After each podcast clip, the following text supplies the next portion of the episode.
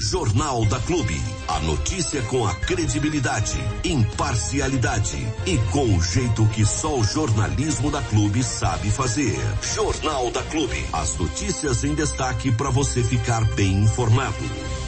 Vamos seguindo aqui com o Jornal da Clube. Agora são 7 horas e 9 minutos, 7 e 9 na Clube. Hoje com um novo sistema de, de interlocução, de comunicação com o nosso companheiro Ailton Medeiros a gente vai, a gente já fez um teste aqui uh, dois dias atrás, né? Do sistema, funcionou perfeitamente.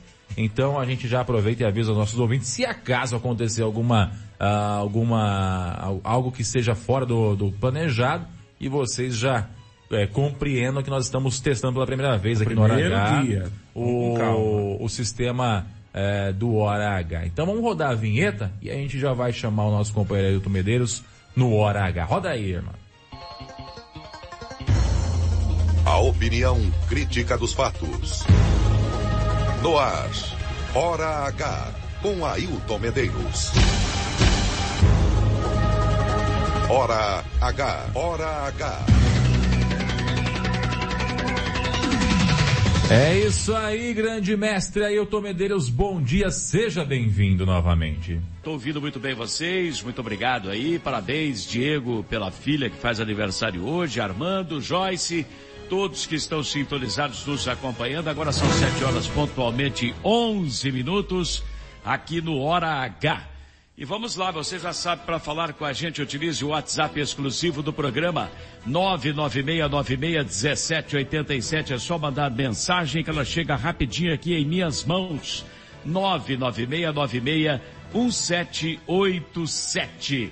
Agora são sete da manhã, pontualmente 12 minutos. Só uma sinalização de vocês aí. Tudo ok com o áudio? Tudo perfeito? Posso continuar numa boa? Maravilha, mestre Ailton. Mais uma vez dizendo, um Fechou. prazer tê-lo aqui com qualidade de áudio. A gente espera que dê tudo certo nesse novo sistema aí. E vamos que vamos, aqui tá tudo ok. Então vamos lá. O auditor Sami Vurman, do Tribunal de Contas do Estado de São Paulo, analisou denúncias do calote da Prefeitura de Jaú na empresa construtora Hari e Rose. E por meio do gabinete do conselheiro Dimas Ramalho, deu prazo de 15 dias para o prefeito Jorge Van Cassaro tomar ciência dos fatos e regularizar a dívida, apresentando inclusive declaração determinada pelo Tribunal de Contas. A denúncia tramitou pela Diretoria Regional de Bauru do Tribunal de Contas do Estado de São Paulo. A UR2, como se costuma dizer, que fica em Bauru, a unidade regional do TCE. A empresa fez a reforma do museu, que recebeu recursos do Estado, que não foram integralmente repassados a ela, e o muro ao redor do recinto de exposições, que também não foi pago totalmente. Duas obras, dois calotes da Prefeitura de Jaú. Ontem à noite eu falei com o engenheiro Rodolfo, da Harry Rose, que é um dos sócios da empresa, falei por mensagem de WhatsApp com ele após receber essa documentação do Tribunal de Contas do Estado de São Paulo, e ele me respondeu o seguinte, dois pontos, abre aspas, a prefeitura continua devendo e nem satisfação dá. Encaminhei denúncia à promotoria de Jaú. Agora vamos judicializar uma ação contra a prefeitura que deve tanto a reforma do museu como a construção do muro da Expo Jaú. Fecha aspas. Essas foram as manifestações do engenheiro Rodolfo, que é um dos sócios da Harry Rose, a empresa que fez a reforma do museu. Não está concluída ainda, a obra está parada porque a prefeitura deu calote e que fez o muro ao redor do recinto de exposições que a prefeitura também não pagou, deu calote. Pelas contas do engenheiro, o governo Jorge deixou de pagar ao menos 100 mil reais fora as correções. Ele concluiu afirmando que o calote da prefeitura de Jaú, abre aspas, quebrou as pernas da empresa, fecha aspas. Que barbaridade, né? Calote oficial realmente a gente nunca espera, porque uma prefeitura da calote significa que ela está chamando para a cabeça, porque uma empresa conversa com outra, vai criando uma rede e todo mundo depois fica com a pulga atrás da orelha. Onde que é essa obra? Jaú. Ah, não, eu não vou não, porque eles dão calote lá, eles não pagam. É isso que já começou a acontecer com a prefeitura de Jaú, que tem histórico de calote na gestão do prefeito Jorge, lamentavelmente. Hora H, com Ailton Medeiros. A notícia do jeito que você gosta de ouvir. Muito bem, senhores e senhoras, agora são 7 horas e 16 minutos, 7 e 16 aqui no Hora H no Jornal da Clube. Obrigado pela sua audiência, obrigado pela sua companhia. Lá de São Paulo, Savoy, repórter, que tem família aqui na região, inclusive em Bariri, dizendo excelente som aqui pelos meios digitais. Beleza, está nos acompanhando em São Paulo. Pessoal do, de, de, de imprensa, do jornalismo também, lá de Bauru, da Indurbe de Bauru, tem uma galera lá que nos acompanha diariamente. Muito obrigado, também elogiando a qualidade do som. Muito obrigado, perfeito, muito bom. Parabéns Armando, parabéns ao pessoal da Clube FM. Repercutiu grandemente na cidade o caso do servidor comissionado, diretor da Segurança Patrimonial da Prefeitura de Jaú. Portanto, se é comissionado, é escolhido pessoalmente pelo senhor prefeito municipal, que está sendo acusado de assédio sexual contra uma funcionária da Secretaria da Educação. Pegou mal esse negócio aí. Nós já havíamos noticiado os fatos assim que eles surgiram, mas o assunto voltou forte com o vereador Matheus Turini na Câmara Municipal, após receber respostas controversas, para não dizer o pior, da Prefeitura Municipal sobre esse assunto. A Prefeitura confirma que tomou conhecimento dos fatos, mas não abriu nenhum procedimento de investigação. Curioso isso, né? Contra outros servidores, só de ouvir dizer está aberta a sindicância. No caso deste senhor aí, foi feita a representação, tem queixa contra ele por assédio e importunação sexual, e a prefeitura não tomou providência nenhuma, não abriu sequer um procedimento de investigação, dois pesos e duas medidas, então vai prevaricar no caso deste senhor aqui, diretor da segurança patrimonial da prefeitura municipal. Que história é essa? Vamos ouvir um trechinho do comentário do vereador Matheus Turini na tribuna da Câmara Municipal, porque o caso já andou. Mas primeiro esse trechinho bem rapidinho você ouve novamente agora. Chegou para nós um caso de um servidor que teria sido a, acusado de assédio ou importunação sexual. O caso aconteceu com um cargo comissionado da prefeitura contra uma professora, aliás, desculpa, uma funcionária da educação. E isso foi parar, fez na, na delegacia, virou boletim de ocorrência todo mundo me perguntando, porque as pessoas viram ele novamente atuando, nós fizemos uma manifestação na ouvidoria e perguntamos, e aí? Fulano de tal, diretor aqui da segurança patrimonial, tá ou não está respondendo o processo? Eu perguntei ali no item 4, se havia algum procedimento administrativo contra o servidor. A resposta foi não.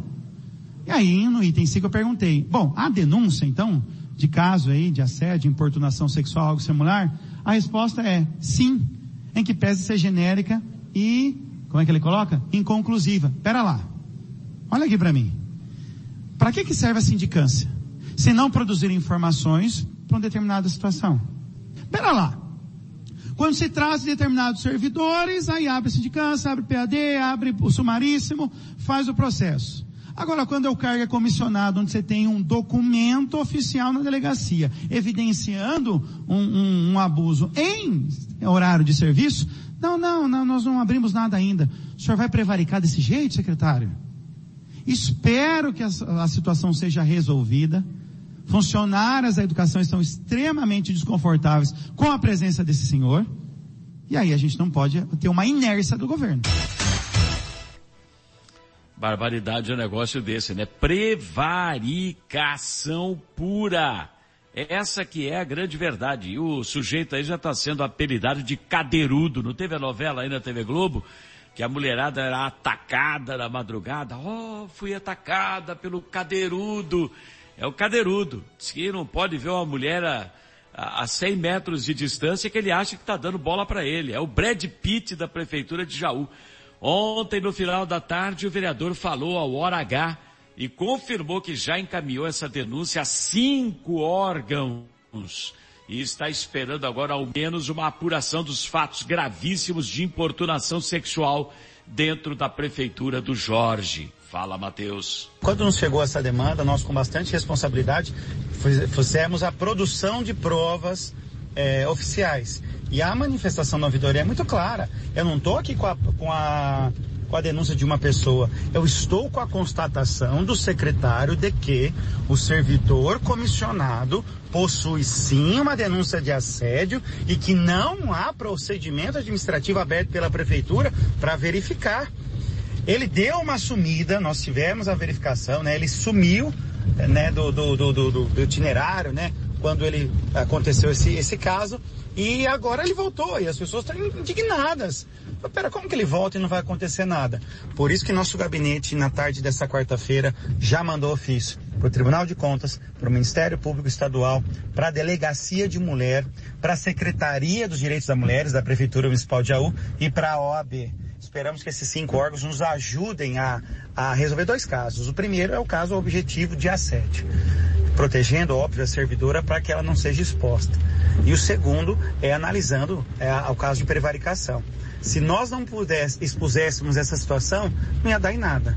Então, nós não vamos, nosso gabinete não vai ser conivente com esse tipo de situação. Em pleno século XXI, a gente ter esse, esse coronelismo machista, não. Se depender de nós, não.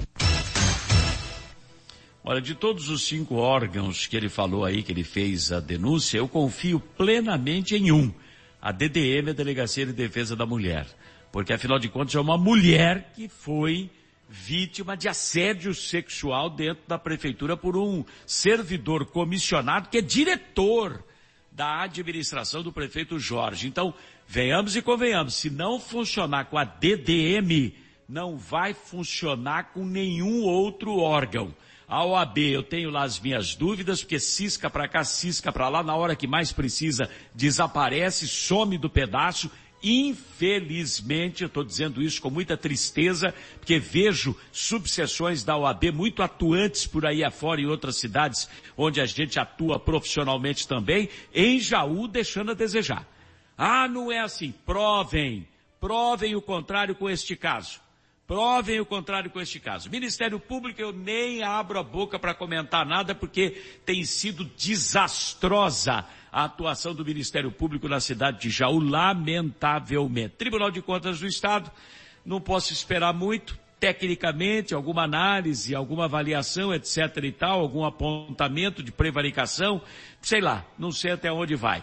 A Secretaria de Defesa da Mulher está debaixo da asa, debaixo da saia do prefeito. Não acredito também que vá se mexer nesse caso. Então eu confio plenamente na DDM. Por favor, DDM, Delegacia de Defesa da Mulher, não me faça perder a crença nem nesta instituição, pelo amor de Deus, hein? Hora H. Para quem exige a verdade dos fatos. Muito bem, agora são 7 horas e 25 minutos. Estamos ao vivo apresentando o Hora H no Jornal da Clube na Clube FM. Para você de Bariri, de Jaú, de Pederneiras, de toda a região que nos acompanha pelo 100,7 da Clube FM. E voltamos a falar do loteamento clandestino Natureza Viva em Jaú, feito e vendido pela família Moretti, porque o assunto está pegando fogo depois que o administrador do condomínio, professor Antônio Capelari, se pronunciou na tribuna cidadã da Câmara Municipal na última segunda-feira. Claramente usado como boi de piranha pelos donos do loteamento, ele acabou assumindo a responsabilidade de todas as irregularidades existentes no loteamento clandestino. Não são poucas não, hein? Arquiteta e urbanista responsável pela denúncia disso tudo, Andressa Navas falou ao Hora H com exclusividade e avaliou a fala do professor Capelari. Pois não, Andressa? Foi muito importante ali a manifestação do professor, porque ele esclareceu diversas dúvidas que ainda tínhamos em relação ao loteamento. Primeiramente, a relação do José Clodoaldo Moretti com o loteamento ali foi confirmada pelo, pelo professor, a relação das vendas, a relação até de uma possível regularização. É, também foi confirmado ali pelo professor a, a, existência de um poço no condomínio Natureza Viva. Então, todas essas informações foram importantes para a gente conseguir é, enriquecer a denúncia e a representação daquele loteamento. Ele se colocou na figura de administrador do local e eximiu de responsabilidade o, o José Clodoaldo Moretti, irmão do presidente da Câmara. Quando ele assume é, que ele é o administrador, é, que ele responde por aquilo, é ele também quem fica responsável por fazer o que não foi feito lá, ou seja, asfalto, guia, sarjeta, é, galerias pluviais, etc. e tal? É, ele se coloca ali numa condição e ele também deverá ser cobrado por isso.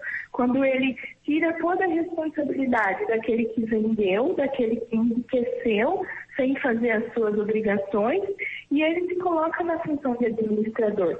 Na verdade, eu vejo que ele deveria estar lutando pelos direitos daquela, daquele povo, daquelas pessoas que compraram a terra ali. E não estar chamando para ele a culpa também daquele que vendeu de forma errada. Agora, e a área institucional, é, é, a área verde, isso tudo existe no empreendimento ou não? Não, ali nós estamos falando realmente de um loteamento clandestino. Ali foi pego toda a metragem quadrada, dividida e tudo vendido. É, nada foi doado para a área verde, nada foi doado para a área institucional. Quando você vende a área que deveria ser destinada para a área institucional, para fazer creche, escola no futuro, praça, etc., área verde, quando você pega, não doa e se vende, pode caracterizar enriquecimento ilícito, inclusive? É, que, eu acredito que essa é a proporção que vai chegar essa representação. Por conta de, se você for pensar ali, uma área de 23 mil metros quadrados, hum. no mínimo ele teria que ter doado 2 mil metros quadrados.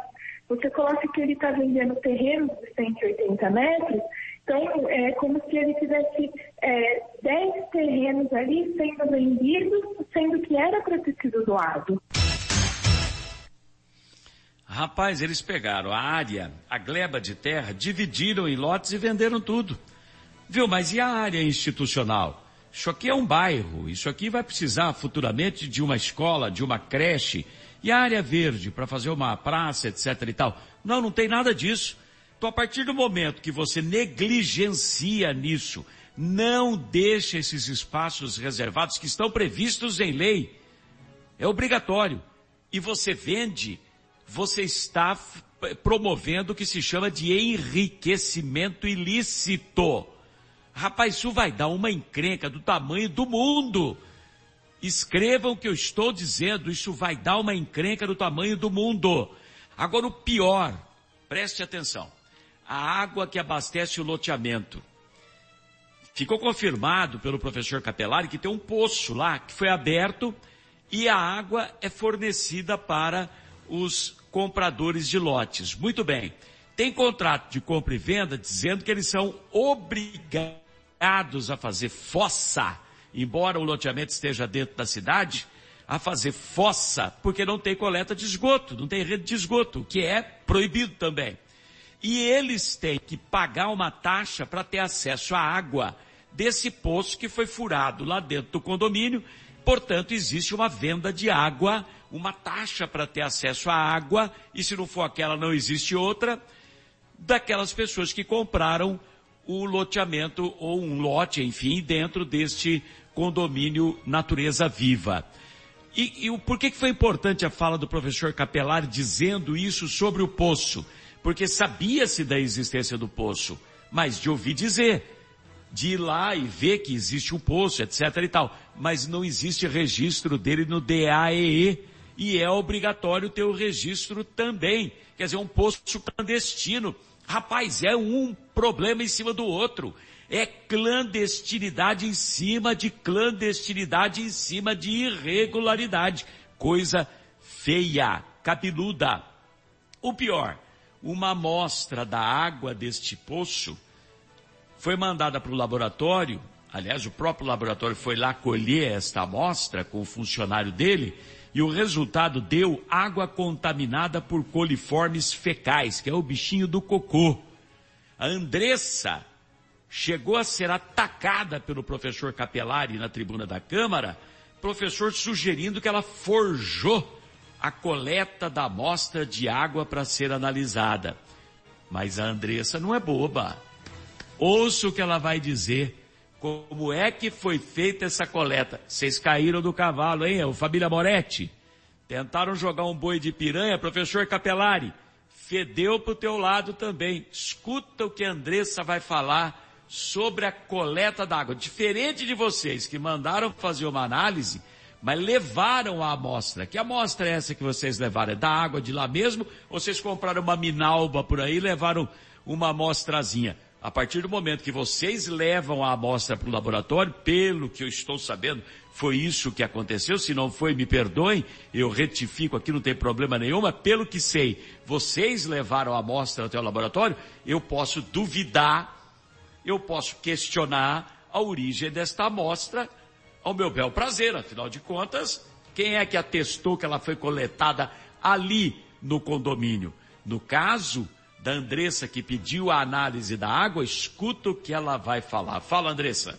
Até mesmo no laudo que foi divulgado, é possível ver que quem foi coletar a água ali foi um responsável do laboratório. É, então eu não coloquei nem a minha mão no potinho ali que foi coletado a água. E, e, o que me deixa mais tranquilo ainda é que eu fui acompanhada por um, um cartorário, uma pessoa do cartório que tem uma ata notarial. Ah, existe uma ata notarial, então, comprovando que vocês estiveram lá e que o funcionário do laboratório coletou a água, tudo isso está registrado. Sim, tudo isso está tá registrado. Eu fui acompanhada de um funcionário do cartório. Pois é, tudo acompanhado por um funcionário do cartório, tem ata notarial, que tem fé pública. E agora, hein? Agora a porca torceu o rabo, né?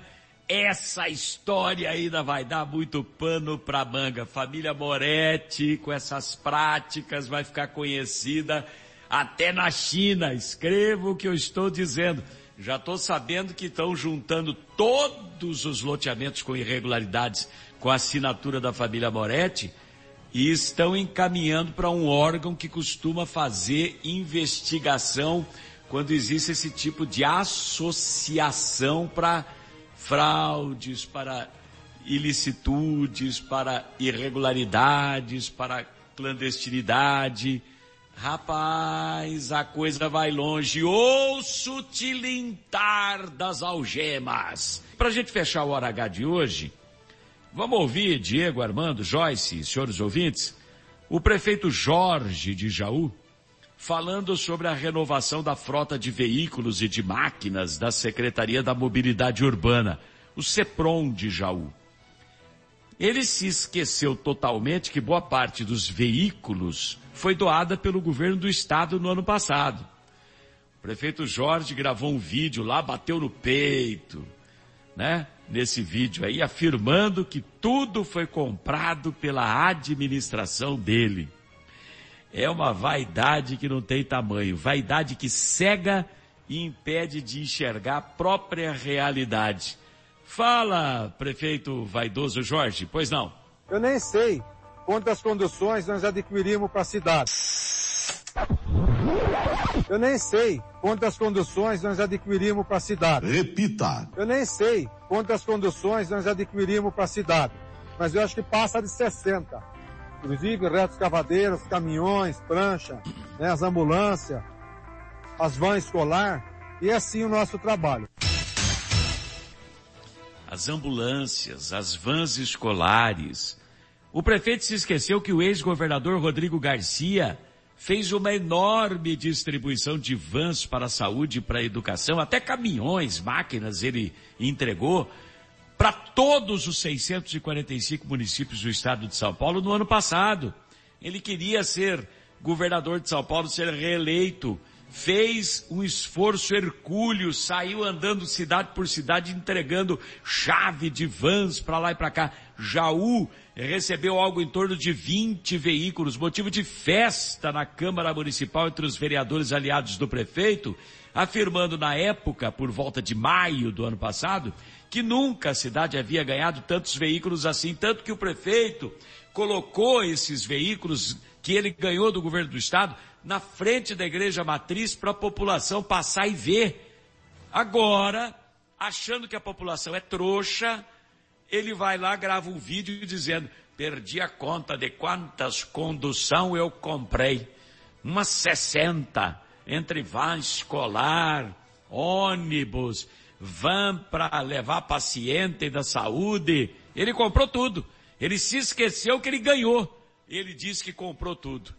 Não é fácil, hein, gente? O sujeito, quando pega o bichinho da mentira na veia, não é fácil curar isso aí, não. Aliás, eu estou achando que é incurável. Mentiroso é mentiroso para o resto da vida.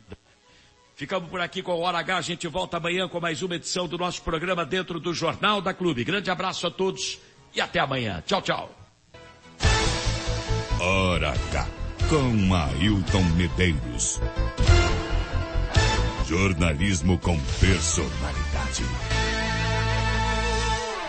Ninguém é líder por acaso. Clube FM, liderança absoluta. Hum, cheirinho de final de semana no ar. No ar. Quinta no ar. É quinta-feira. Nosso fim de semana é bem maior. Bem maior. Bem maior. Bem maior. Bem maior. Bem maior. É bem melhor. Clube. No ar, Jornal da Clube. As notícias em destaque para você ficar bem informado. Quinta-feira, 30 de novembro de 2023, é... eu vou deixar o assunto audiência pública para depois do, do, do, do, nosso intervalinho das oito, porque é um assunto um pouco mais longo, um pouco mais é, esticado, e eu acho que merece um, um destaque maior. Ontem, Câmara lotada, lotada, e audiência pública das emendas impositivas, na minha opinião, um verdadeiro sucesso. Eu acho que realmente dá para merece um espaço maior de comentário. 7h41, vamos tocando o jornalismo da clube então. Seu Diego, Dona Joyce, vamos que vamos? Vamos nessa, Armando. E ontem, pelo jeito, o, o plenário da Câmara Municipal de Bariri foi o, o espaço uh, onde receberam as principais demandas do município, principalmente nos assuntos que movimentaram o município de Bariri. E pela manhã, o primeiro assunto que foi abordado naquele local foi uma coletiva de imprensa do prefeito Fernando Foloni, falando a respeito da questão da água, né, do Saemba, e fazendo também alguns anúncios, né, principalmente com relação a ocupantes de pastas uh, do primeiro escalão no município de Bariri. Então, só para a gente recapitular rapidamente aqui, essa audiência pública aconteceu ontem, depois que a gente terminou o jornal daqui da manhã, lá por volta de 9 horas, 9 e pouquinho, começou a audiência, ela está disponível na, aliás, a coletiva, né? Ela está disponível na íntegra, na, íntegra na, nas redes sociais da Clube FM. E nessa coletiva foi abordado principalmente o assunto do reajuste da água. Como é que chegou-se nesse índice? Por que, que chegou no índice que está sendo é, utilizado neste ano de 2023? né? inclusive, que começa a valer a partir do ano que vem.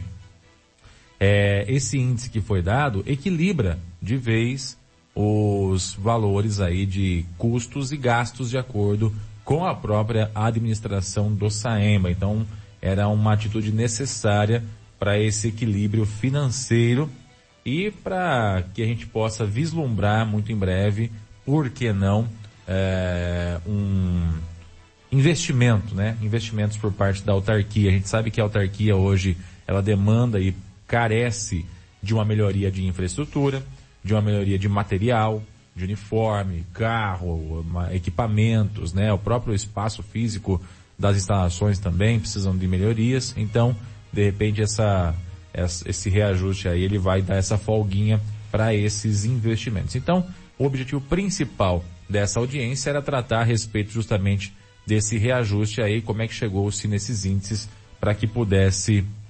uh, aplicar, né, o índice que foi aplicado de reajuste da água pelo Saimba. Uh, mas também, na hora que abriu-se é, para perguntas dos jornalistas presentes, alguns outros assuntos foram abordados. Por exemplo, entre os assuntos abordados, foi, é, um, um deles foi a questão do, da dança das cadeiras no primeiro escalão da Prefeitura Municipal. Então, a partir de hoje, hoje é o último dia que o Éder Cassiola estará como superintendente do Saemba. Ele, em comum acordo com o Fernando, decidiu que ele vai sair. Ele entregou o cargo, né? Uh, e o Fernando aceitou e ele não deve ser mais o superintendente do Saemba a partir de amanhã, dia primeiro. A partir de amanhã, um novo nome deve ser é, nomeado pela Prefeitura Municipal através do prefeito Fernando Folon. Então ontem também acabou sendo uma coletiva de encerramento dos trabalhos por parte do Éder, que ficou quase três anos à frente da autarquia Saemba. Também foram confirmadas algumas mudanças, né? Então, por exemplo, o, a, diretoria, a, diretoria, de infraestrutura, como já havia sido anunciado, fica sob o comando do Paulo Egídio Grigolinho, Greg, que deixa o gabinete e vai lá para a infraestrutura. A chefia de gabinete passa a ser comandada pela Maria Luísa, advogada de Ibitinga, que estava ocupando a diretoria de desenvolvimento e passa agora a ser a chefe de gabinete da Prefeitura Municipal do prefeito Fernando Foloni. Na diretoria de saúde permanece a Irene Chagas, que vem desempenhando um trabalho aí agradável para algumas pessoas, né? E agradável para a maioria uh, da estrutura da saúde. É uma bucha grande e ela permanece então no cargo.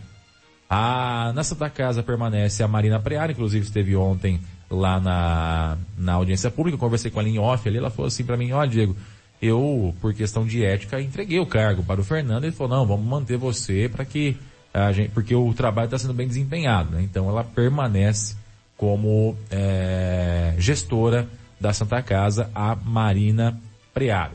Na diretoria de obras, então, Luiz Afonso, advogado, advogado, perdão, uh, engenheiro recém-nomeado, permanece como diretor de obras uh, no município. Na diretoria de agricultura, que foi criada há pouco menos de um mês pela Câmara Municipal, né, através de um pedido da, do ex-prefeito Abelardo, então diretoria de agricultura e meio ambiente agora, ela passará a ser comandada a partir de amanhã pelo Lisandro Felipe. Ele é engenheiro agrônomo, né, conhecedor aí do, do, do local, né, da, da parte de, de estradas rurais da cidade. Já participou por muitos anos aí da Asobari também, que é uma associação dos fornecedores de cana da região de Bariri e o capacita aí para ser nomeado como diretor de agricultura e meio ambiente no município de Bariri. Outras diretorias devem sofrer mudanças também. A informação que eu tenho também, Armando, é de que a diretoria de diretoria de serviço de ação social deve mudar também. A diretoria de social, a diretora de social, a Suzane, ela teria já entregue o cargo para o Fernando e deve ficar até o final deste ano.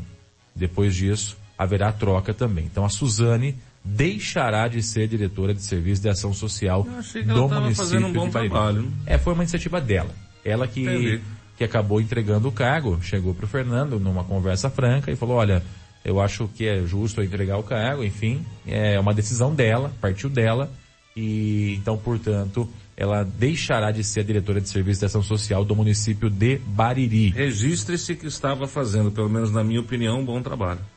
Vinha fazendo um trabalho coerente, né? É. É, entre as conquistas que o setor social teve, nós tivemos a instalação do CRAS lá no, no bairro Livramento, que era uma, uma, uma demanda já muito antiga. Bariri é uma das poucas cidades do porte de Bariri que possui dois, dois CRAS, que é o Serviço de Referência de Assistência Social, né? e tem um no Livramento, que é um dos bairros carentes, e outro aqui nos altos da cidade, também em meio a outro bairro carente aí do município. Então, é, além de outras, né, além de outras medidas, essa foi uma das conquistas aí da Suzana. Então, é, essa informação é exclusiva, é em primeira mão aqui, a diretora de ação social vai deixar o cargo, já, já entregou o cargo, mas permanece até o final deste ano, pelo menos, até a nomeação de uma nova diretora de serviço de ação social. Além disso, nós temos o que? A diretora administrativa deve permanecer a Fernanda, a diretora financeira deve ser ainda a Natália Sisto, uh, e a diretoria de educação, que é a Stephanie, né? Ela permanece aí, por enquanto, como diretora de serviço de educação. Ah, da Stephanie a gente fala depois do bloquinho das oito, porque eu acho que a batata assou para ela de um jeito diferente ontem na emenda impositiva. É, concordo. Assou bem diferente para ela. Mas, Mas como depois eu- do intervalo a gente comenta. Como eu disse ainda ontem na coletiva de imprensa, um dos assuntos que nós, da Clube FM, levamos até a audiência, né, até, até essa coletiva, foi o assunto do acidente com o Adelson. Na semana passada nós tivemos um desenrolar dessa história toda, um inquérito policial foi concluído e, eh, em meio a emoções, alegrias despedidas, nós tínhamos que colocar esse dedo nessa ferida. Até porque é uma ferida que ainda dói e deve doer por muitos anos ainda na, no bojo familiar do Adelson. Então nós perguntamos isso para o Edinho, vou colocar aqui do notebook, tá? E também para o Fernando, a respeito dessa situação. Como é que fica? O que, que o Saemba fez? O que, que o Saemba não fez? Qual que é o entendimento do Saemba com relação a esse episódio aí envolvendo a morte de um servidor público municipal, um servidor do Saemba? E eles falaram isso aqui. Bom dia, Fernando. Bom dia, Edinho. Diego da Clube FM aqui. Queria perguntar e mudar um pouquinho a temática de hoje, mas que tem a ver com o Saemba, e falar um pouquinho sobre o acidente que teve com o Adelso, que vitimou ele fatalmente numa obra do Saemba, às margens da SP261. Essa semana que passou, a delegacia de polícia concluiu o inquérito que a- a- aponta para falha na segurança. Como é que fica essa situação? Como que o Saemba está tratando com a família para resolver essa situação? Até porque, ah, ao que tudo indica, deve vir uma indenização para a família. Tem toda uma situação também de substituição do funcionário que era um encanador importante para a autarquia. Como é que o Saemba está vendo isso? Não, Diego, esse, esse- realmente essa semana ah, nós recebemos através da imprensa essa informação. É, ontem eu conversei com o jurídico que rece- que que estava tendo acesso ao processo. É, é algo é muito é um assunto muito difícil para a gente esse assunto, né? Porque primeiro pela consternação, né? E segundo, porque é algo inédito, nunca aconteceu isso, né? Essa fatalidade. Então, nós estamos conduzindo é, uma investigação interna também, e estava só aguardando a, a apuração pela polícia, que faz essa investigação, que tem capacidade para fazer essa investigação, e agora a gente aguarda, ah, ah, Diego, os próximos passos dessa apuração, de ver se, é, se há um responsável, se houve um culpado, né? E, e quem era o culpado. Então é isso que a apuração vai, de- vai destinar agora, né? Eu acho que o inquérito civil, ele, ele foi bem completo, e ele fala da ausência do, do, do equipamento de segurança, e é isso que nós vamos identificar agora, né? Quem teria que ter eh, colocado esse equipamento de segurança, né? Então é algo muito, para nós ainda, eh, eu falo que ainda tivemos acesso ontem ao processo.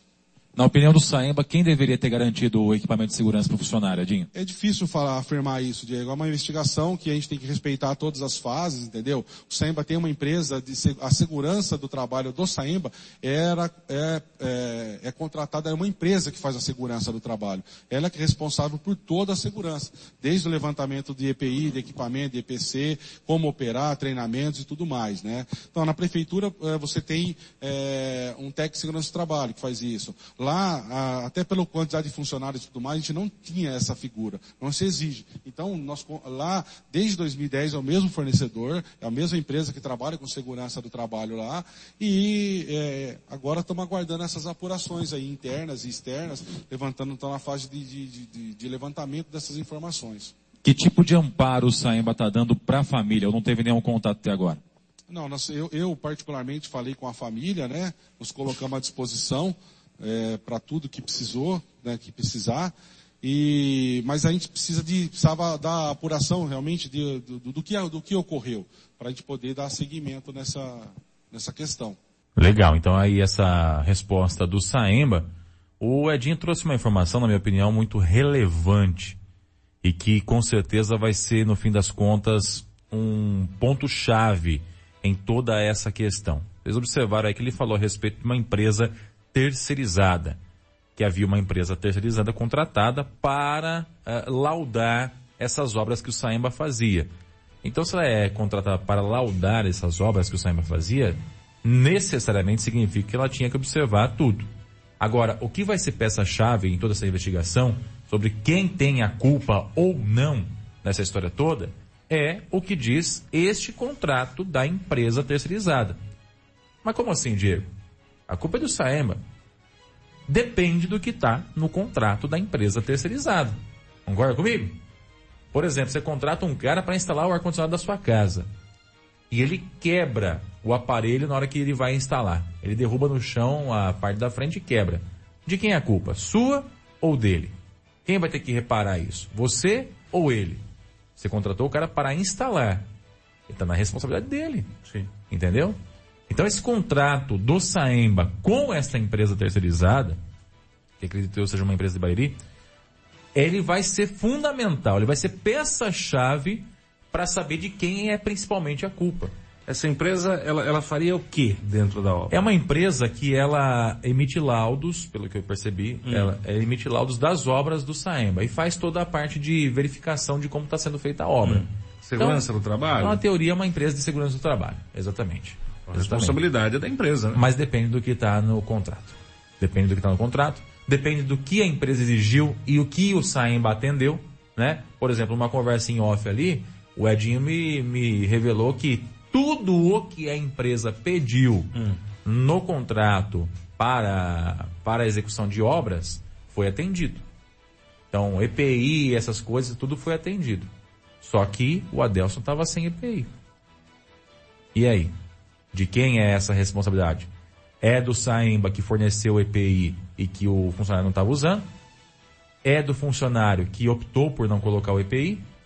É da empresa terceirizada pela segurança do trabalho que deveria estar acompanhando a obra e, ao que tudo indica, não tinha ninguém lá?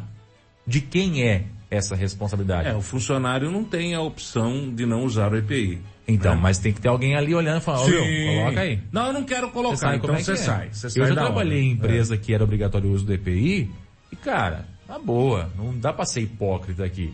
A hora que o cara saía de perto, nós tirava o protetor auricular, nós tira- tirava o protetor de visão, atrapalhava aquele negócio lá pra gente ali na, no convívio entre as pessoas. A gente só, só usava a hora que tava encarregado ali Por perto. isso que tem que ter encarregado, ainda mais numa obra dessa, Exatamente. a todo instante olhando. Então o encarregado estava ali perto e falou, vou colocar o protetor auricular, deixa eu colocar o óculos de proteção aqui, para não ter fumo. Não quero levar fumo, não é? Então não dá para ser hipócrita aqui, né? O funcionário todos são assim, depende de idade, de local, de função, é assim. Mas tinha alguém ali olhando? Tinha alguém ali cobrando? Era a função dessa empresa cobrar isso do funcionário? Era a função dessa empresa ter alguém no local da obra? Era a função dessa empresa observar que tinha alguém três metros para dentro do buraco e que não tinha escora nas paredes laterais dessa obra? De quem era essa responsabilidade? Por isso eu digo, a peça-chave nessa investigação vai ser o contrato entre o Saemba e essa empresa. O Saemba não possui técnico de segurança do trabalho no seu quadro de funcionários. Não tem essa função criada para ser preenchida. Não existe hoje no Saemba uma função para concurso de técnico de segurança do trabalho. Nem função gratificada de técnico de segurança do trabalho. Não tem, não tem. E para realizar obras tem que se ter. Então, quer dizer, falta um profissional. A alternativa era terceirizar. Ao que tudo indica, pelo menos ao que o Edinho vem falando, isso foi terceirizado com essa empresa. Agora, até que ponto era obrigação da empresa ah, e, e até que ponto era obrigação do Saemba? Vale o que está escrito no contrato. Por isso eu digo, a peça-chave, e repito uma vez mais, em toda essa investigação vai ser este contrato entre o Saemba e essa empresa de segurança do trabalho que emitia esses laudos. Ah, mas a empresa apresentou um contrato, o contrato não tinha assinatura do Edinho. Estava executando o serviço, não estava? Estava recebendo pelo serviço também, não estava? Então, tinha-se um contrato. A assinatura é um detalhe que pode ser apurado posteriormente. Mas que estava um contrato em vigência, estava. Estava acontecendo. Então, tudo isso tem que ser apurado. Eu penso É, que não- contrato sem assinatura também não é contrato, é, né? não, não tem como começar um trabalho sem assinatura do contrato. Isso aí não, Entendeu? não existe. Entendeu? Então, aí, se não tem assinatura do contrato, aí é responsabilidade da empresa ou do Saemba? Ai, cara, aí eu vou dizer pra você que a responsabilidade passa ser do Saema, na minha opinião. Você está entendendo? Então, este contrato, essa peça, Por que que não está assinado? Este contrato que está, que deve ser apresentado, que deve ser periciado e que vai ser provavelmente levantado aí pelos órgãos né, é, competentes, é peça-chave para a indicação de quem é o responsável ou irresponsável que causou a morte do Adelso. Eu sei que no fim das tem contas. acesso ao contrato? Eu não sei, podemos até solicitar como é um contrato público, É eu acredito público? que sim. É público. Acho que é gente com um órgão deveria. público, né? É, deveria solicitar até para ver o que diz o contrato, quem é Acredito responsável eu pelo que- quê. né? Acredito eu que sim, né? Não sei se por de ver. conta dessa situação toda Não, a gente não, teria não, não. acesso, É, mas é enfim. público. é, acredito eu que sim. É né? dinheiro público, é contrato público, não existe Exatamente, é. sigilo Pode solicitar através do, da, da, do, do- da lei de, de informações. É, né? claro, claro, claro. Que gostaria isso, gostaria sim. de ver esse contrato, só para... Agora volto a dizer, no fim dessa ponta, na outra ponta dessa corda, de brigar, não, a responsabilidade é minha, é dela. Não, é dele, não é dela, não é dele, não é dela. Fica nesse jogo de empurra. Do outro lado da corda, tem uma família chorando a perda de um ente querido. E não é assim, uma pessoa que se machucou. Não é a pessoa que perdeu um braço. É uma pessoa que não está mais aí. É uma pessoa que perdeu a oportunidade de ver os seus netos crescerem, de estar no convívio familiar com os filhos, com a esposa, com os amigos, com os irmãos, eventualmente tiver, não sei se tem ou não. Mas você entendeu? É esse, é, é esse ponto que eu destaco aqui nisso. E é por isso que a gente bate em cima dessa tecla. Alguém foi irresponsável nessa história toda. Caso contrário, não teria tido um óbito. Né? Quantas obras não acontecem? Obra de metrô aí, ninguém morre. Os caras fazem escavação por dentro da terra ali, cara, não acontece nada. Agora, quando tem um caso desse aí, alguém deixou de cumprir alguma parte da função. E é esse o ponto que a gente quer saber. Não queremos mais ninguém se esquivando da responsabilidade, queremos a realidade. E a polícia já disse, faltou equipamento de segurança. De quem era a responsabilidade para garantir o equipamento de segurança? Não era para fornecer, é para garantir que o funcionário estivesse usando naquele momento. De quem era essa responsabilidade? O contrato, eu acho que é peça-chave para responder essa pergunta. Estou aqui no WhatsApp com o vereador Pastor de Carlos, ele está acompanhando aqui o Jornalismo Clube também. Obrigado, viu, vereador? E ele falou o seguinte aqui, ó, no relatório da Câmara, a gente trata com mais detalhes essa situação da prestadora de serviço de segurança do trabalho. A Câmara, ela criou uma comissão de assuntos relevantes para apurar esse acidente ou esse homicídio ou esse essa irresponsabilidade do, do- nesse nesse caso do Saemba, né? E tem esse relatório que vai ser apresentado na próxima sessão, na próxima segunda-feira. Vai ser lido o relatório total aí dessa disso tudo que aconteceu, né?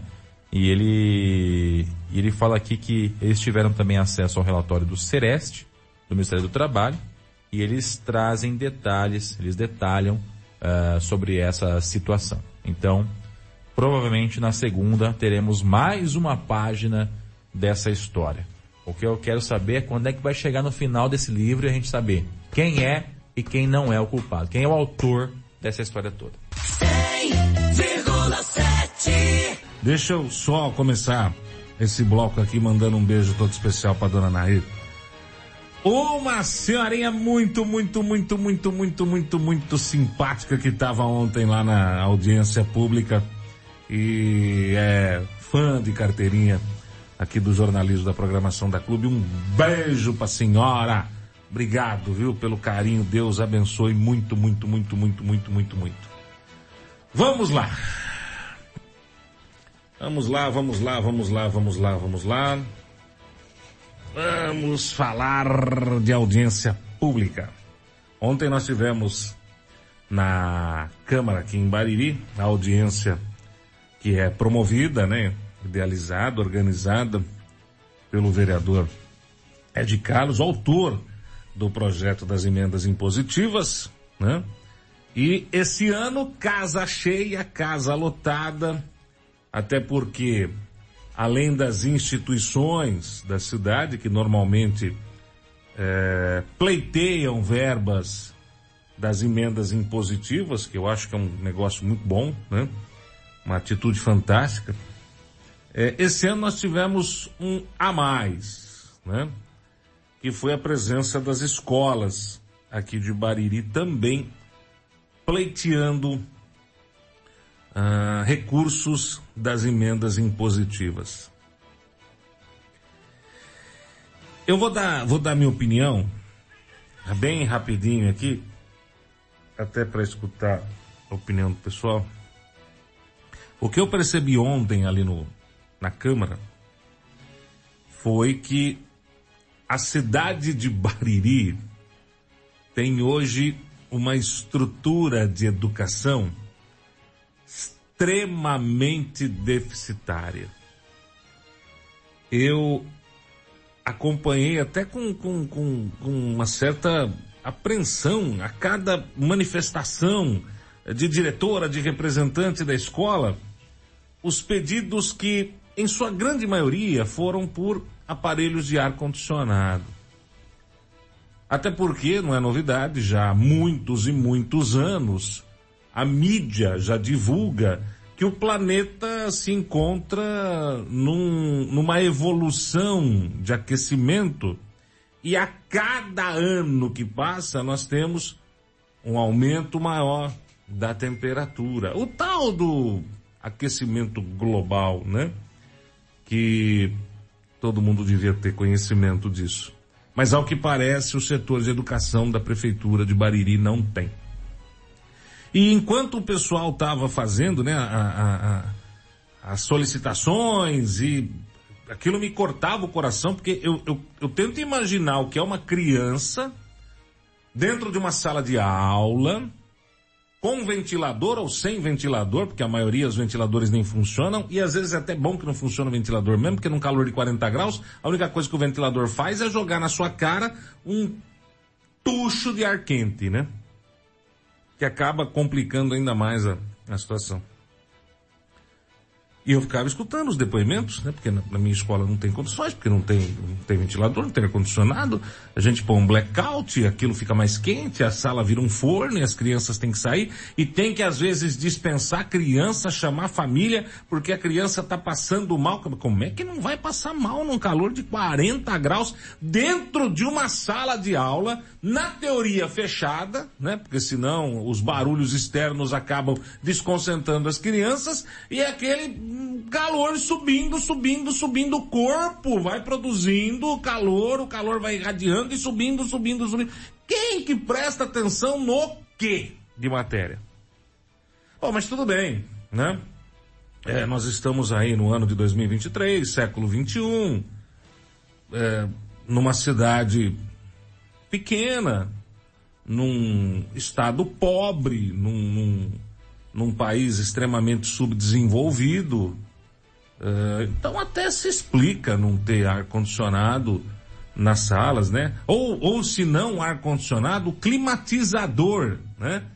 Que é aqueles grandes ventiladores, ou ventiladores até não tão grandes assim, que acabam eh, jogando umidade no ambiente, né? E essa umidade faz com que a temperatura eh, baixe um pouco, né? Não fique tão quente assim, não fique tão abafado assim. O problema da, da, do comentário é que é, eu acertei na parte de uma cidade pequena. Um estado mais pobre, não. E um país extremamente subdesenvolvido também não. O problema é que nós estamos em Bariri, centro do estado de São Paulo, o mais rico da federação. E cidades da região, né, na sua grande maioria, eu até ontem, enquanto o pessoal falava, eu conversava com amigos da região, com o Wagner, que é assessor de imprensa. E aí, em Boracéia, o Wagner, como é que são as escolas, né? Até salas de aula. Climatizadas. Em Boracéia, me corrija, Diego Santos, acho que até a área de, de refeição é... É, foi feita uma reforma numa, no refeitório de uma, de uma das escolas lá, né? Se não me engano, acho que é a sala de Maróstica. Ah. E ela foi climatizada, né? O refeitório foi, o foi refeitório. climatizado. É, Porque as salas já são, né? Isso. As salas de aula já são. Já tem ar-condicionado em todas elas. Até o refeitório aqui Eles fecharam o refeitório e eles climatizaram também o refeitório da Salete. Uhum. Itaju também, né? Eu, eu peguei Boracé e Itaju, que são cidades mais próximas da gente aqui. Eu não sei as outras cidades como estão, mas eu falei, deixa eu pegar Itaju e Boracé. Ah, Galícia, mas também você quer chutar o pau da barraca, né, meu irmão? Vai falar de Itaju pequenininho, vai falar de Boracé pequenininho, e vai querer comparar com Bariri? Gente, pelo amor de Deus, eu acho ridículo quando alguém fala isso, porque Itaju é pequenininho, Boracé é pequenininho, mas a receita de Itaju e de Boracé também é pequenininha. Entendeu? Então não é, não vamos ficar falando de pequenininho, grandinho, maiorzinho, menorzinho, né? A gente está falando é, de estrutura que o município tem que oferecer para os alunos, né? Então ontem o que eu acabei acompanhando ali na, na audiência pública foi na minha humilde opinião, um show de horrores quando o assunto é educação em Bariri. Um show de horrores quando o assunto é educação em Bariri. Ah, porque a minha escola não tem uma área coberta para os alunos brincarem, para os alunos eh, eh, passarem o tempo. Área coberta? Não tem na escola? Ah, porque aqui na, na minha EMEI não tem brinquedo para as crianças, o que tem tá tudo enferrujado. Não tem brinquedo no Memei? Ah, porque aqui na outra escola as crianças passam o dia inteiro dentro da sala de aula porque não tem onde ir. Como é que vai sair? Não tem uma cobertura, não tem um quiosque, o quiosque que tem tá caindo, não tem um, um, um cantinho com areia para as crianças brincarem. Então, um sol de 40 graus, como é que você vai pôr essas crianças? Gente céu, que absurdo. Que absurdo, que absurdo, que absurdo, que absurdo. Eu realmente ontem eu me senti morando num e olha, pelo amor de Deus, eu não estou fazendo, eu não estou fazendo esta comparação para diminuir, humilhar ou menosprezar. Não é isso, por favor, entendam. Eu só estou fazendo essa comparação para que você realmente entenda a situação com que eu me senti ontem ali na Câmara. Eu me achei morando num daqueles municípios do extremo árido nordestino, aonde não tem asfalto, não tem nada, malemar energia elétrica chegou e o desenvolvimento é praticamente zero. O problema é que eu não estou morando no, no, no, meio do deserto brasileiro, no meio do Nordeste, aonde não tem desenvolvimento. Eu estou morando em Bariri, centro do estado de São Paulo. Alguma coisa não está certa. Bom, e aí vou de novo para minha modesta e humilde opinião. O que não está certo é a diretoria de educação. Você ter escola aonde não pode chover, que chove dentro da escola. Você ter escolas que não tem ventilador funcionando. Você ter escola que não tem geladeira. Geladeira funciona no freezer, a geladeira não funciona, Diego. Tem noção disso? Hum. Que a geladeira não funciona. Você tem uma escola onde o bebedouro não está funcionando, não tem água. Eu não estou falando nem gelada, mas uma água fresca para as crianças tomarem. Alguma coisa não funcionou. E na minha opinião, o que não funcionou e não vem funcionando já há um bom tempo e que nós estamos há um bom tempo falando é a diretoria de educação aqui de Bariri. Nada contra a Stephanie, pelo amor de Deus. Aliás, só lembrando as pessoas, quando a Stephanie foi indicada para ser diretora da educação, acho que ninguém elogiou tanto como a gente. Porque ela, como diretora de escola, é fantástica. É fantástica. Como diretora de escola, é, arrebentou a boca do balão. Mas, como diretora de educação, deixou a desejar. Isso não é você diminuir a pessoa, não. Tem gente que consegue, tem gente que não consegue. Não é para todo mundo. Não, nem, nem todo mundo consegue fazer o quê, gente? Não, não, não é assim. Eu sou diretor da clube, aí a, FM, aí, nossa senhora, voei no passado. Eu sou diretor da clube FM aqui de Bariri. Será que eu conseguiria ser diretor de uma rede de rádio com 30 rádios? Não sei. Pode ser que sim, pode ser que não. Né? Cada um é cada um, cada um tem sua limitação, cada um tem sua capacidade, né? Eu acho que no caso da Stephanie, ela se demonstrou uma excelente diretora, uma das melhores que eu já vi como diretora, mas de, uma escola, de uma unidade escolar, mas para comandar todas as escolas do município, realmente a situação ficou ruim. Ruim. E eu não falo só do ar condicionado, não. Porque o, o aparelho de ar-condicionado deveria já ser uma prioridade há um bom tempo, até porque todo mundo já está cansado de saber, volto a repetir que o calor está aumentando, aumentando e vai continuar aumentando, né? E não é uma questão de você transformar a sala de aula numa geladeira, num freezer. As crianças não vão ter que ir lá na sala de aula o ano inteiro vestindo agasalho, até porque isso faz um mal do caramba. Você sair de um ambiente gelado e ir para um ambiente quente, esse choque térmico faz um mal do caramba. Eu tô falando a sala de aula ter um ar-condicionado ou um climatizador que deixa a temperatura numa temperatura agradável. Não é para usar moletom em pleno dezembrão. Não é para usar moletom no inverno. É para entrar na sala de aula e conseguir prestar atenção, conseguir estudar num clima agradável, que não seja 40 graus de temperatura. E sim, 25, 26 graus. Então nós não estamos falando do investimento, presta atenção, nós não estamos falando do investimento de um, dois, três, quatro milhões de reais. Nós estamos falando de investimento, não é baixo, mas também não é absurdo, que poderia e já deveria estar sendo feito desde o começo da administração. Desde o começo da entrada da Stephanie como diretora de educação. Opa, peraí, vamos fazer o seguinte, vamos a cada semestre é, é, adaptar uma escola, climatizar uma escola, ou duas escolas, ou três escolas. Vamos começar a pensar no futuro. Vamos começar a plane... É o que falta, o tal do planejamento. Projeto. É o fazer o arroz, feijão, todo mundo faz. Ah, mas eu tenho tanta coisa que me preocupar. Eu tenho a grade curricular, eu tenho a grade não sei do que, eu tenho os eventos, eu tenho formatura. Gente, isso aí é o arroz feijão. Isso todo ano tem.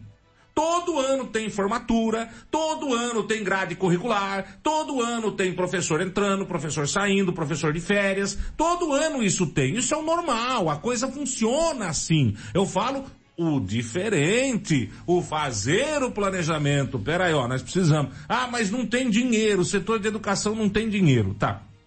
O setor de educação não tem dinheiro, vamos buscar dinheiro. Vamos buscar, vamos pleitear, vamos brigar. Aí o diretor de educação, a diretora de educação, mostra que faz a diferença. Agora, não tem uma climatização. Falta bebedouro. Fa- falta carteira. Falta mobiliário na área de refeição de uma das escolas. Tem escola que depois de, de- de inaugurada deram uma mãozinha de tinta e nunca mais teve uma manutenção. Então são coisas assim que realmente demonstram que não está funcionando. E quando a coisa não funciona, a gente troca e volta a repetir. Não é uma questão da pessoa, de eu estar aqui dizendo que a pessoa é ruim. Não, ela só não serviu para aquele, para aquela função. Como diretora da, da educação, não deu certo. E vida que segue. Pode ser que de repente ela consiga ser ministra da educação. Mas diretora da educação não deu. Não funcionou. Então ontem foi um, um absurdo, né? Ontem, aliás, parabéns ao, ao vereador de Carlos, parabéns ao vereador Evandro, que estiveram lá presentes. Deveria ter alguém da prefeitura ali acompanhando. É uma audiência pública. Alguém da administração deveria estar ali. E se eu fosse o Fernando, eu teria mandado realmente alguém com uma pranchetinha lá e falar assim, viu, vai lá e anota tudo que está acontecendo para mim saber quais são os problemas. Porque as escolas não tinham que ir lá ficar pedindo, pelo amor de Deus, para instalar ar-condicionado. Para vereador destinar. A emenda impositiva deveria estar sendo utilizada para outras coisas, para ajudar as instituições da cidade. Porque o ar-condicionado, o, o, o cantinho com areia, lá, o tanquinho de areia, o mobiliário, o bebedouro, a geladeira, o brinquedo, o retroprojetor e todas essas estruturas que compõem uma rede de ensino têm que ser oferecidos e têm que ser disponibilizados pela administração municipal pela prefeitura, pela diretoria de educação. Ô louco, daqui a pouco quem está administrando a cidade são os vereadores com a emenda impositiva. Ano que, se esse ano já lotou a Câmara, vereadora de Carlos, pro ano que vem, o mais correto seria a gente pegar um espaço maior, quem sabe o clube da melhor idade. Porque se ano passado nós tínhamos meia Câmara, esse ano, Câmara cheia, ano que vem, nós vamos ter todo mundo da cidade pedindo emenda impositiva. A Câmara não vai comportar. Ano que vem vai ser uma loucura. Ano que vem nós teremos um, um clube da melhor idade lotado de gente pedindo emenda impositiva. Mas aí não há mais necessidade do executivo. Aí o legislativo passa a governar. O legislativo passa a administrar a cidade. Porque o que eu vi ontem lá foi isso. Os, os representantes das entidades as diretoras, as representantes das escolas, pedindo ajuda para o legislativo, de uma obrigação que é do executivo, não do legislativo. Estrutura, quem tem que dar é o executivo. O legislativo fiscaliza. O legislativo não é para ficar comprando ou indicando compra de ar-condicionado para escola. Ei. Ontem, pelo menos na minha opinião, poderia ter passado a diretoria de educação para o vereador de Carlos ou para o vereador Evandro. Ontem eles resolveriam os problemas ali da educação. Não há necessidade de uma diretora de educação que está inoperante, na minha opinião. E não vem falar para mim que, ah, mas na parte de formatura tá perfeito. Viu? Na parte de aula tá perfeito. Isso é arroz feijão, isso anda sozinho. Né? Não precisa de ninguém para coordenar. Isso aí vai que vai. Todo ano é a mesma coisa. Não muda nada. Muda o nome do professor e o nome do aluno só. O resto é tudo igual. Formatura é sempre do mesmo lugar, é sempre a mesma coisa, a gente canta lá. Qual é aquela musiquinha que a gente canta na formatura? O Diego Santos, Dona Joyce? A mesma coisa para se guardar do lado esquerdo. Não, é o Geraldo Vandré, né? Para não dizer que não falei das flores. Nossa, também não. Não. O que, que você canta na formatura hoje em dia? Hã? Qual que é a musiquinha que você canta na formatura hoje em dia? Aquarela é do Brasil. Aquara, é que eu me informei faz um tempinho. Numa folha qualquer, eu desenho um sol amarelo. Isso aí é todo ano a mesma coisa, gente. E aí é o mimozinho pro professor, é o mimozinho não sei para quem, é o mimozinho não sei para que lá. É todo ano igual, isso não muda nada, entendeu? Isso aí vai, isso aí anda, isso, essa engrenagem funciona. Fazer a diferença. É isso que se exige hoje em dia, porque ficar igual, ninguém aguenta mais. O igual é chato pra caramba. Então fica aí a, a, minha, a minha indignação de ter participado ontem de uma audiência pública da emenda impositiva e tomar ciência ontem de que a educação em Bariri tá ruim, sucateada, péssima e que tem que se pedir pelo amor de Deus para que os vereadores ajudem e foi isso que eu mais escutei ontem. Eu não escutei uma representante de escola falando assim. A diretora de educação teve na minha escola essa semana, viu o problema e não resolveu. Eu só escutei assim, não. Quero agradecer ao vereadora de Carlos, que está todo dia lá. Eu quero agradecer ao vereadora de Carlos, que passa lá e vê. Eu quero agradecer ao que está lá, que sabe, que viu, que acompanha, que ajuda. Ei! Ei! Isso está errado. Não o vereador de Carlos está lá, está acompanhando, está vendo. Isso é função do vereador, né? É o fiscalizar. Agora, eu não vi ninguém falar isso, Diego Santos, Dona Joyce também estava lá, me corrija se eu estiver errado. Alguém disse que, olha, eu conversei com a diretora de educação, ela teve aqui na minha escola, viu que a geladeira não funciona, viu que eu não tenho uma cobertura, viu que eu não tenho um ventilador funcionando, mas infelizmente não sei o que. Alguém falou isso? Não. Gente, não dá, né? Não dá. Fernandão, Fernandão, a avó do Diego já dizia. meu filho, meu filho. Meu filho, meu filho. Você vai ver coisa. Isso é a avó do Diego que falava, né? Não é sua avó? E ela acertou no caso é, anterior. Ela vai ver coisa. É claro, Fernandão, que eu não vou virar para você agora, meu filho, e falar assim. Viu? Tá ruim. Não, mas eu vou falar. Fernandão, tá ruim. Tá ruim, Fernandão.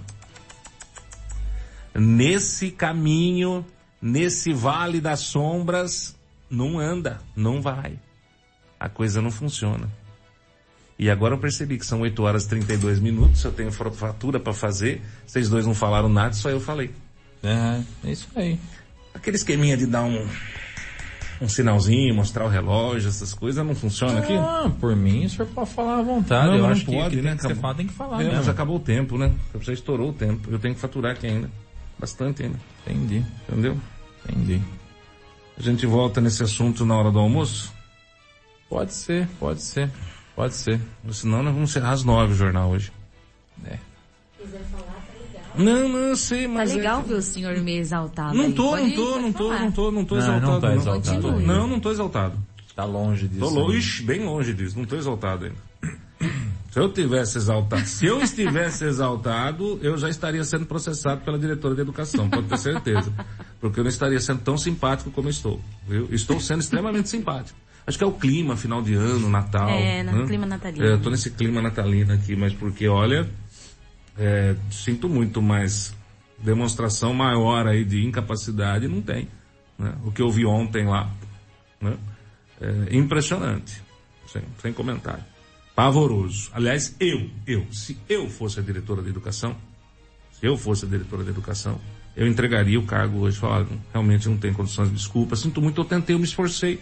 Eu tentei, de verdade, me esforcei. Numa boa, não consegui. Não consegui desempenhar o que eu achei que eu fosse desempenhar. Por N fatores, N motivos que não vem ao caso, ou sei lá, talvez venha ao caso, mas não deu. Não deu, não deu. Agora ontem foi feio. Ontem foi feio. Ontem a gente percebeu que a coisa não está funcionando mesmo. De verdade. E aí, a culpa não é da diretora de educação. A culpa é da administração que não está enxergando o problema e não está tomando uma atitude. Fernandão, você está chegando agora, meu irmão. Então, quem avisa amigo é. Resolva, porque esse problema não é meu, é seu. Eu não sou o prefeito, você é. Entendeu? E nenhum diretor de escola, nenhuma diretora de escola tem que ficar indo na Câmara pedindo, pelo amor de Deus, fora do seu horário de serviço, para que o vereador instale um ar-condicionado ou dê uma estrutura para poder cuidar de criança. Comprar uma máquina de lavar para lavar a roupa de criança da- das EMEIs, das creches. Isso é um absurdo. Quiosque caindo, brinquedo enferrujado. Nenhuma diretora e nenhuma responsável por unidade escolar tem que ir na Câmara pedir pelo amor de Deus para vereador dar dinheiro. Isso é obrigação da prefeitura. E se a prefeitura não está cumprindo a obrigação, a gente já sabe, né? Ano que vem tem eleição. É simples, é fácil. Não tem muita dificuldade. Quando não funciona, a gente troca. É cedo para falar isso no caso do Fernando, que está chegando agora como prefeito. Ele era vice, cargo de expectativa, mas agora ele é prefeito. Então, Fiote, você tem um tempinho curto aí para mostrar que veio. E fazer a diferença. Porque senão, você tá louco. E ó, dá e dá tranquilo para pôr ar-condicionado em todas as escolas, com essa emenda impositiva, o que foi destinado para nove unidades, junta tudo, ideia até do Parraguinha, do ex-vereador Parraguinha, junta tudo, junta o que, o que ia colocar em nove unidades, junta, faz uma grande licitação, a prefeitura põe mais um troquinho em cima e climatiza todas as escolas e em fevereiro todas as escolas retornam às aulas com as suas salas climatizadas. É fácil fazer? Não é fácil fazer, mas não é impossível. Basta querer e ter vontade. Entendeu? Agora, se não quer e não tem vontade, está no lugar errado. Você ouviu no 100,7 Jornal da Clube. Fique bem informado também nas nossas redes sociais. Jornal da Clube. Não tem igual.